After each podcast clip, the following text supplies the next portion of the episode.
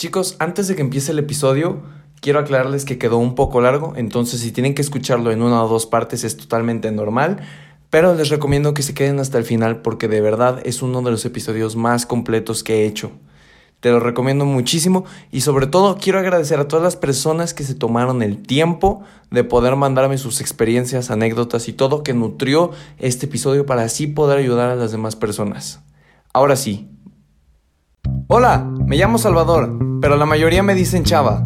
Soy un creador de contenido, estudiante, hijo, hermano, amigo, pero sobre todo soy un joven que busca cambiar la idea que en esta etapa no se pueden aportar cosas grandes al mundo. Esa es la razón por la cual hago este podcast, para poder compartir experiencias, historias, pero sobre todo contenido que te ayuda a crecer como persona, para que así tú también puedas compartirlo y compartirte con más gente. Bienvenido.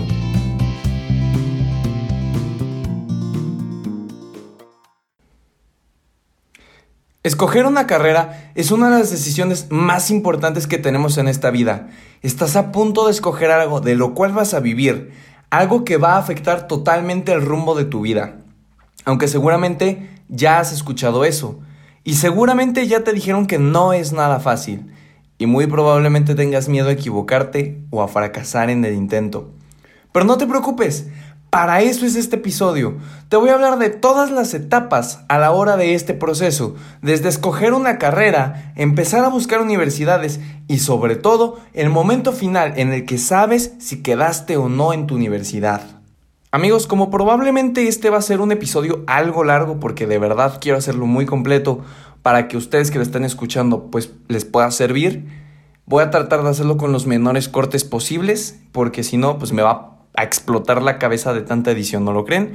Entonces, pues aquí tengo una botella de agua para cuando se me esté yendo la voz. Y pues vamos a darle. Como primera parte les voy a hablar de cómo escoger una carrera. Para esto hice una encuesta en mi Instagram, arroba chava-dv. Si no me sigues, veme a seguir. Ahí estamos subiendo mucho contenido y recibiendo mucha retroalimentación de estos podcasts. En la cual le pedí a toda la gente que ya había hecho su elección que me pasaran su experiencia y cómo le hicieron para tomar la mejor decisión. Y hoy te voy a compartir algunas de las cosas que me mandaron. Claramente sin decir nombres, esto queda totalmente en el anonimato por respeto a las personas que pues que nos están contando sus experiencias. Uno de ellos me contó que escogió su carrera por su mamá. Esta persona argumentó que a veces ayuda mucho conocer experiencias y testimonios de gente que ya esté en la carrera porque muchas veces tenemos ideas falsas de lo que pueden ser.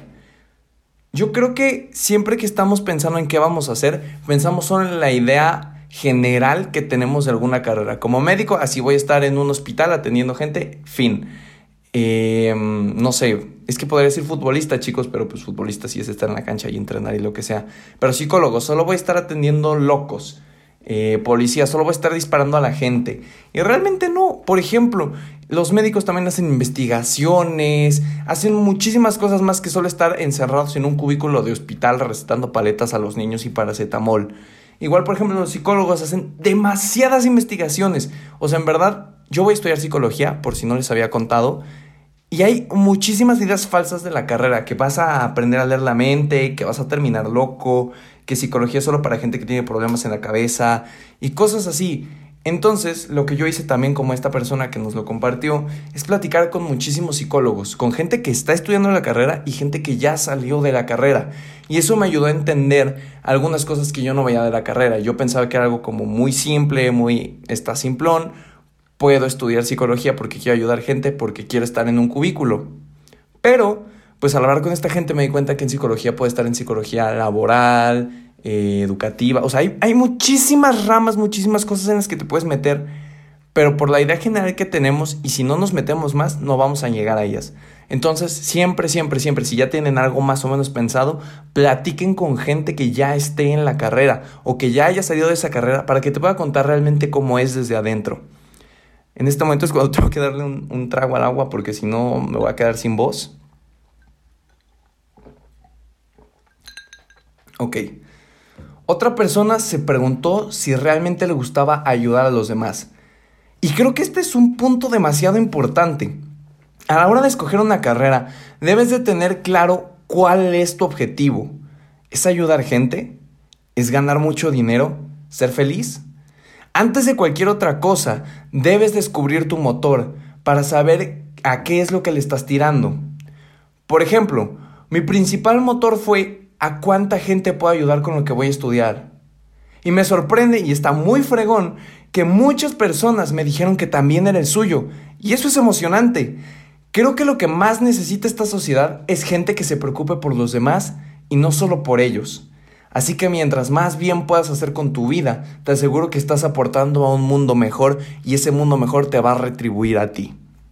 Otra persona desde pequeña tenía pasión por resolver problemas de matemáticas, tratar de innovar cosas, y eso es lo que lo llevó a estudiar ingeniería biomédica.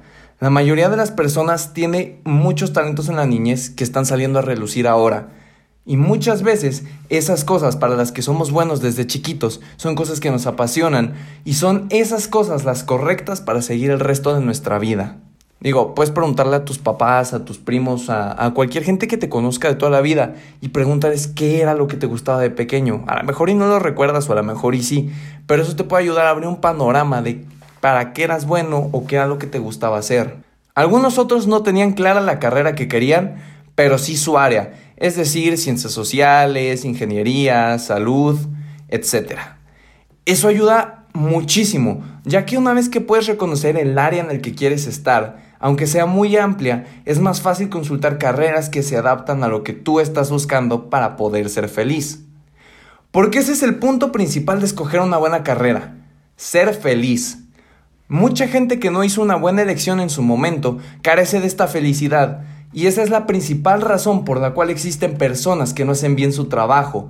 Imagínate que lo que estás a punto de decidir es lo que vas a estudiar durante 4 o 5 años. Después de esos 4 o 5 años es lo que vas a trabajar el resto de tu vida para mantenerte a ti, a una familia si deseas tenerlo o por cualquier cosa que se te presente. Si tú estás haciendo algo que no te hace feliz, en cuestión de meses te vas a hartar. ¿Cómo vas a sobrevivir años en eso?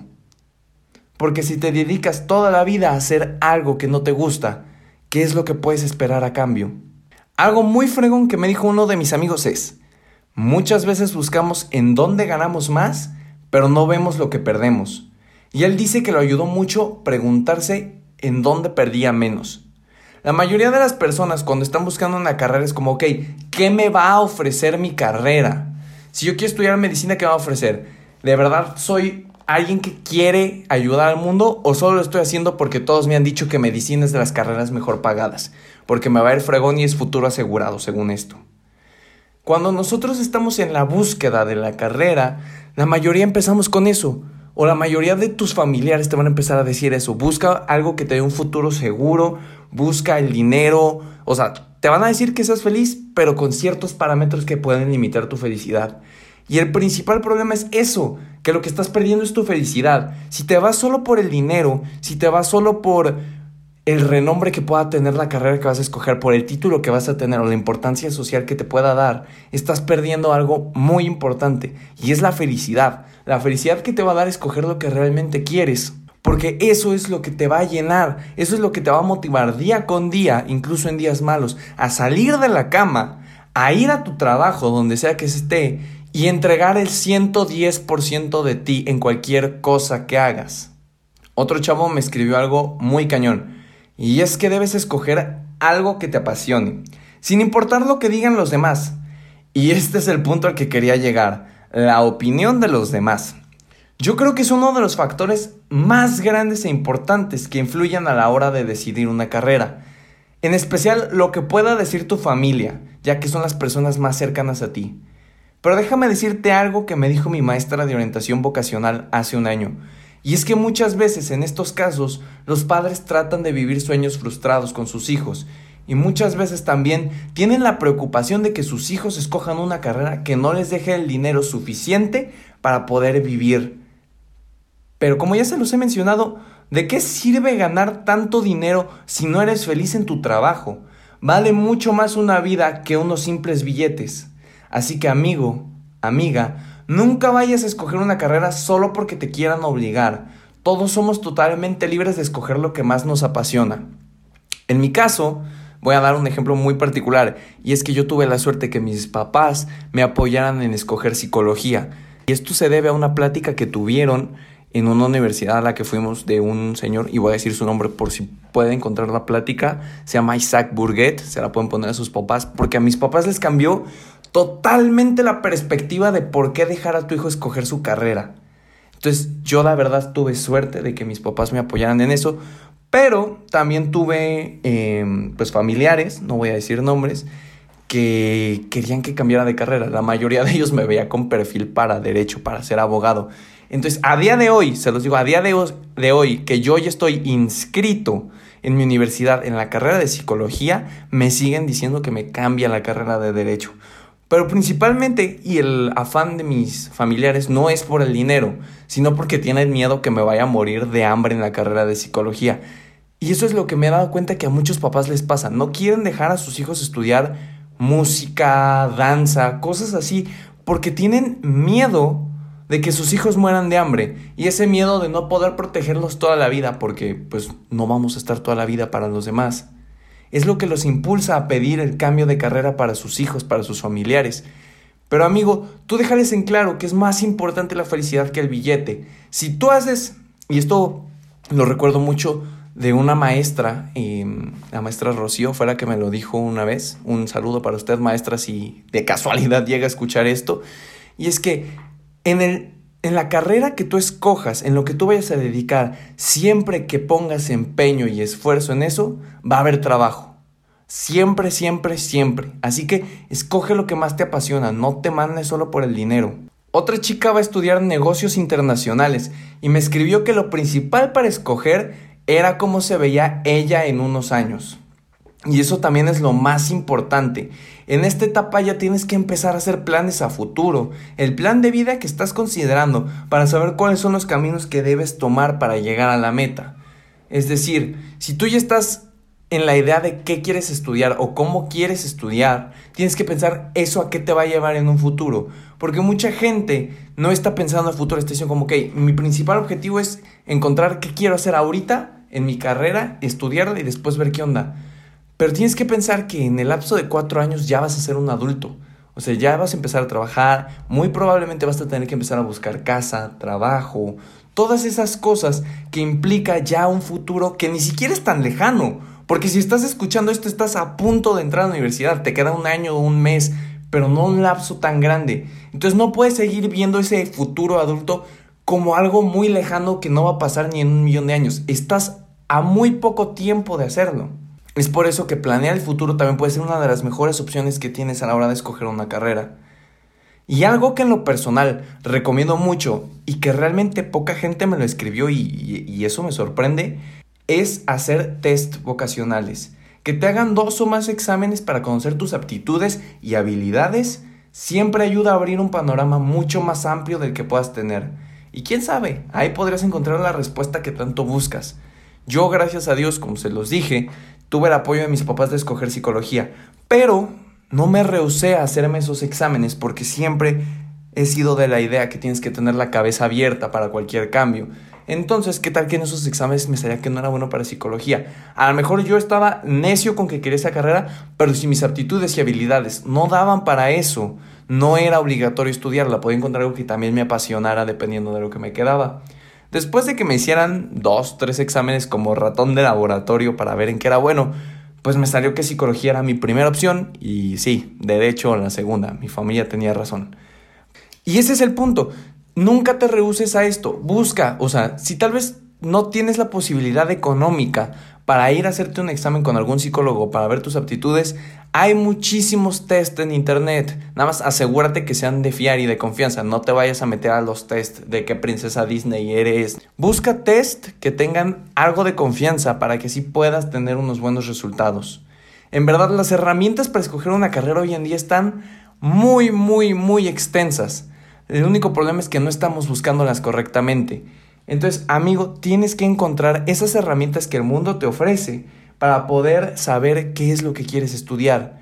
Pero sobre todo, tienes que conocerte primero. Si tú no te conoces, si no sabes quién eres, no sabes qué te gusta, ¿cómo esperas encontrar algo a lo cual te vas a dedicar? Antes de escoger tu carrera, pregúntate quién eres, cuáles son tus pasiones, cuáles son tus gustos, cuál es tu motivación del día, qué es lo que te motiva a salir de la cama diario. Una vez que tengas esa respuesta, puedes saber hacia qué carrera vas a ir. ¿Qué te levanta en las mañanas? Ayudar gente, ser feliz, el dinero.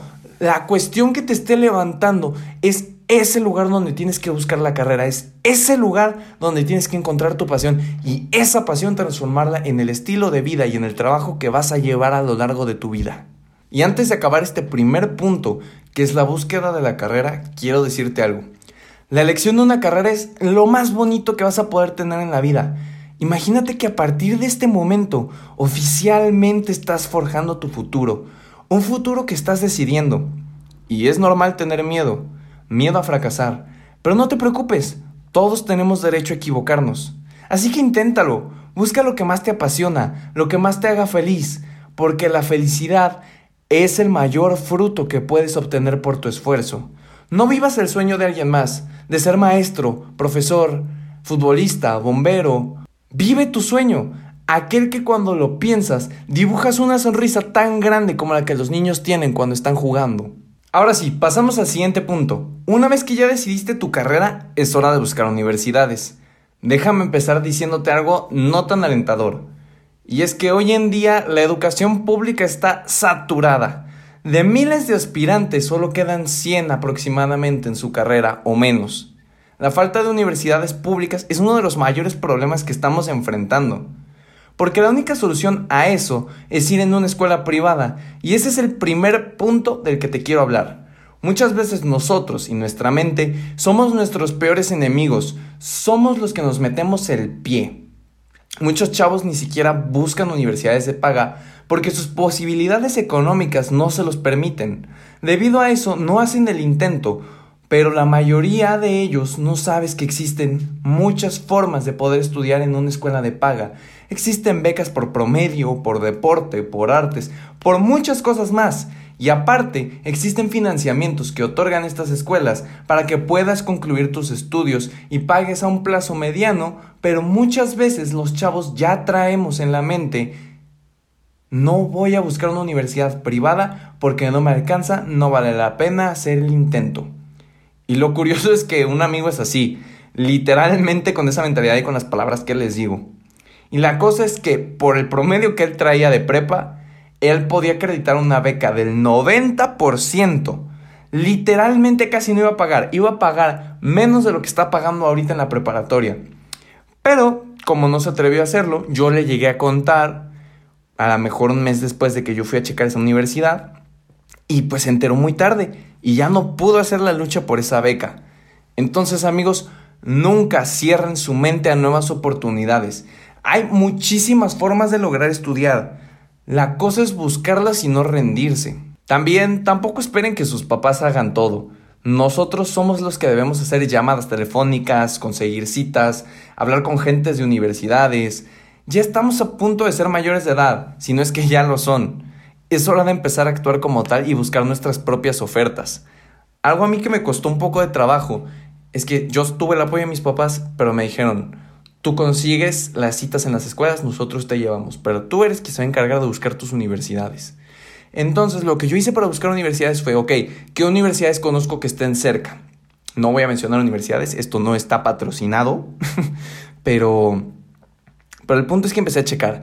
la, escuela pública que está en mi estado, en Querétaro, que es donde yo vivo, está saturadísima, o sea, está asquerosamente saturada de gente. Entonces, aparte de checar esa, chequé muchas otras escuelas que me podrían ofrecer lo mismo y comparé planes de estudio con gente que sabe. Tengo un familiar que es psicólogo, entonces pues estuve platicando con él, le mandé los planes de estudio que en las citas y en las, todas las pláticas que tuve con las universidades me daban y él me ayudó a ver cuáles eran los tres mejores planes de estudio que tenía. Y dependiendo de esos tres planes, pues eran tres universidades. Y ahí entraba totalmente mi decisión de a cuál querer irme.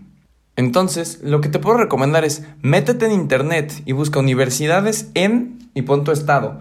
Te van a aparecer muchísimas. Hay muchas universidades patito, la verdad, no voy a mentir. Hay muchas universidades que todavía ni siquiera tienen validación oficial. Entonces, siempre que estés buscando, asegúrate que sea una escuela que tenga algo de renombre, que veas que esté bien estructurada y que no sea solo aquella pequeña escuela que probablemente consiguió estar en internet, pero que ni siquiera tiene validez oficial de estudios. Busca una universidad que se adecue a ti, pero además, como te lo dije, consulta los planes de estudio. Siempre, siempre, siempre platica con alguien de la carrera a la que vas a ir y enséñale los planes de estudio y pregúntale qué opinas de esto, has escuchado sobre esta universidad, has escuchado de estos planes de estudio, qué opinas, dame tu opinión y te aseguro que esa retroalimentación que esa persona te pueda dar te va a ayudar muchísimo a escoger la mejor universidad para ti. Una vez que ya escogiste la carrera, y pues ya buscaste la universidad, es hora de entrar en ella. En las escuelas privadas realmente no te hacen un examen tan difícil. La mayoría solo te hacen un psicométrico y alguna entrevista o lo, o lo que sea. La verdadera bronca es con las escuelas públicas, ya que en estas literalmente estás compitiendo contra cientos de personas por un lugar en la carrera. Es por eso que debes ser de los mejores preparados. En tus propedéuticos siempre échale ganas, muchas ganas. Muchísimos amigos estaban demasiado cansados y estresados porque coordinar todas las cosas de los propedéuticos, más aparte tus últimas semanas de preparatoria, hacían volar sus mentes, te lo aseguro. O sea, las ojeras que traían de no dormir por estudiar y hacer trabajos eran inminentes. Pero Vale la pena hacerlo, vale la pena desvelarse porque tú estás dando todo para recibir aquello que estás buscando, que es pasar tu propedéutico. Una vez que logras esta primera victoria de pasar el propedéutico, viene la complicada. Aquí en Querétaro, que es donde yo vivo, las universidades públicas hacen tres tipos de exámenes dependiendo de a cuál vas.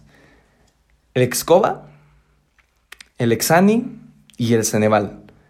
Esas tres palabras yo creo que son las más temidas por los alumnos de sexto semestre y por mis amigos. Es por eso que no debes tomarlo a la ligera. Debes de verdad estudiar con ganas y con esfuerzo. Neta tienes que ganar y tienes que ser lo suficientemente competitivo para lograr ese puesto.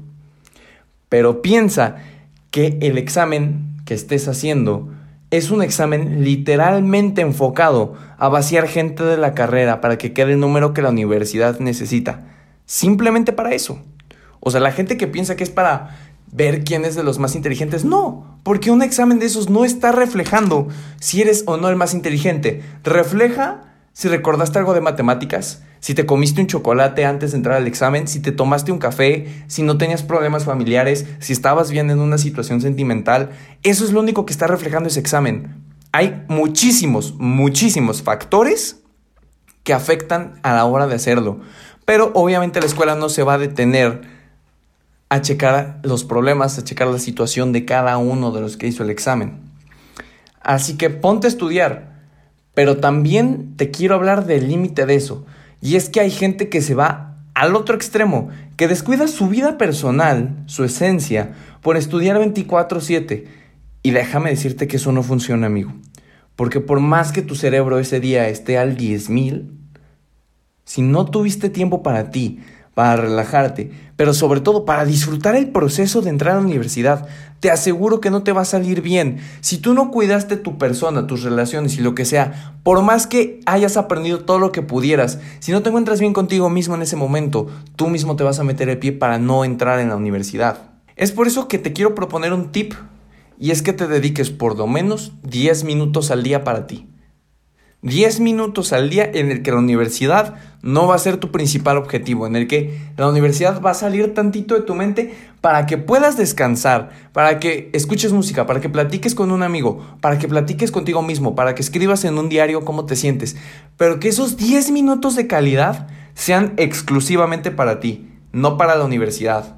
Así es como te vas a estar cuidando como persona. Y el día de la universidad, el día que vayas a hacer tu examen, vas a estar al 100 de conocimientos y al 100 como persona. Y esos dos 100 te van a llevar a ganar tu lugar en la universidad. Y ya el último punto de todo este podcast es la hora de esperar la respuesta. De saber si quedaste o no en la universidad. Pero vamos a empezar por la parte fea. ¿Qué pasa si no quedas? Muchos de mis amigos están muy espantados porque esta respuesta es de las más feas que puedes recibir en esta etapa. Una amiga me escribió una carta contándome su experiencia al no quedar en la carrera de medicina en la universidad pública de mi estado. Ella explicó que en su primer intento fracasó y obviamente se sintió muy mal, lloró un rato y se empezó a cuestionar si realmente la carrera era para ella. Pero no se rindió e hizo un segundo intento. Y seguramente ahorita estás pensando, sí, al segundo intento lo pasó, pero no. Tampoco pasó la carrera al segundo intento. Después de esto, sus papás la ayudaron a buscar universidades. Y es así como encontró otra universidad, una de paga, la cual era una gran opción para ella. Aunque también escribió que recibió muchísimas críticas de que en las universidades de paga pasan por pagar, que no son buenas y muchas cosas así que seguramente tú ya sabes. Y algo que yo entendí al leer esto es que la universidad es el medio. Obviamente hay muy buenas universidades, obviamente hay malas universidades, o sea, la competencia está grande, pero el que sea pública o privada no define qué tan buena puede ser su educación y sus posibilidades. Y créeme amigo, si tú eres de las personas que dice que en las universidades privadas pasas por pagar, de verdad no tienes idea de lo que estás diciendo. Yo conozco gente que está en universidades muy caras de aquí, que son totalmente privadas y muy caras, y no sabes la cantidad de veces que he visto cómo sufren, porque de verdad es una carga de materia, es una carga de trabajo enorme. Entonces, el que sea privada o pública no involucra que sea una mejor que la otra. Como te lo estoy diciendo, tienes que ser una persona totalmente abierta a las nuevas oportunidades. No te reserves, como te lo dije, a buscar una universidad de paga o quedarte solo en una pública. Siempre tienes que tener un segundo plan. Siempre, siempre, siempre. Por si no quedas en la universidad A, quedes en la universidad B y puedas estudiar. Ahora bien, vamos a la parte feliz de todo esto, y es que quedaste en la universidad. Muchas felicidades. Es bueno ver cómo los sueños se cumplen. Pero el que hayas quedado no significa que la vas a acabar. Y déjame decírtelo y así de crudo para que tampoco festejes ahora. El que hayas quedado en una universidad no significa que la vas a acabar. Este fue el primero de muchos, muchos, muchos obstáculos que vas a tener a lo largo de tu carrera. Obstáculos que te van a forjar como persona, como estudiante, alumno y después como profesionista para lograr una mejor meta. Y también te voy a decir algo, tienes que echarle ganas diario en la universidad porque hay más de mil personas que quisieran estar en tu puesto, que quisieran haber quedado en la universidad. Entonces, por respeto a esas personas que no lo lograron, por las personas que se quedaron atrás, échale todas las ganas a la universidad. Ya estás forjando tu futuro, ya estás adentro. Ahora vívelo. Estudia, pero también disfruta. Esta es una etapa muy importante en nuestras vidas y es una etapa que nos va a definir. Entonces, échale ganas, disfruta la universidad, pero que nunca se nos olvide, y me incluyo a mí, si en algún punto vuelvo a escuchar esto, quiero recordarlo. El único fin de todo esto es ser feliz. Plenamente feliz. Y eso, mis queridos amigos, fue todo por el episodio de esta semana. Si a ustedes les sirvió, si les gustó, les pido por favor que me dejen un comentario ahí abajo. Fue una investigación muy grande todo lo que estuve haciendo. Fue muchos comentarios los que recibí. Entonces, en verdad, si les gustó, si les sirvió, por favor déjenme en los comentarios ahí abajo califiquen este podcast y compártanlo con sus amigos. Compartirlo te lleva 30 segundos y tú no sabes a quién de ellos puedes ayudar y a mí me puedes ayudar dándome a conocer a más gente. Así que solo copia el link, compártelo, pégalo en tus historias de Instagram, de WhatsApp, de Facebook. Ayuda muchísimo, amigo. Nos escuchamos la próxima semana. Hasta luego.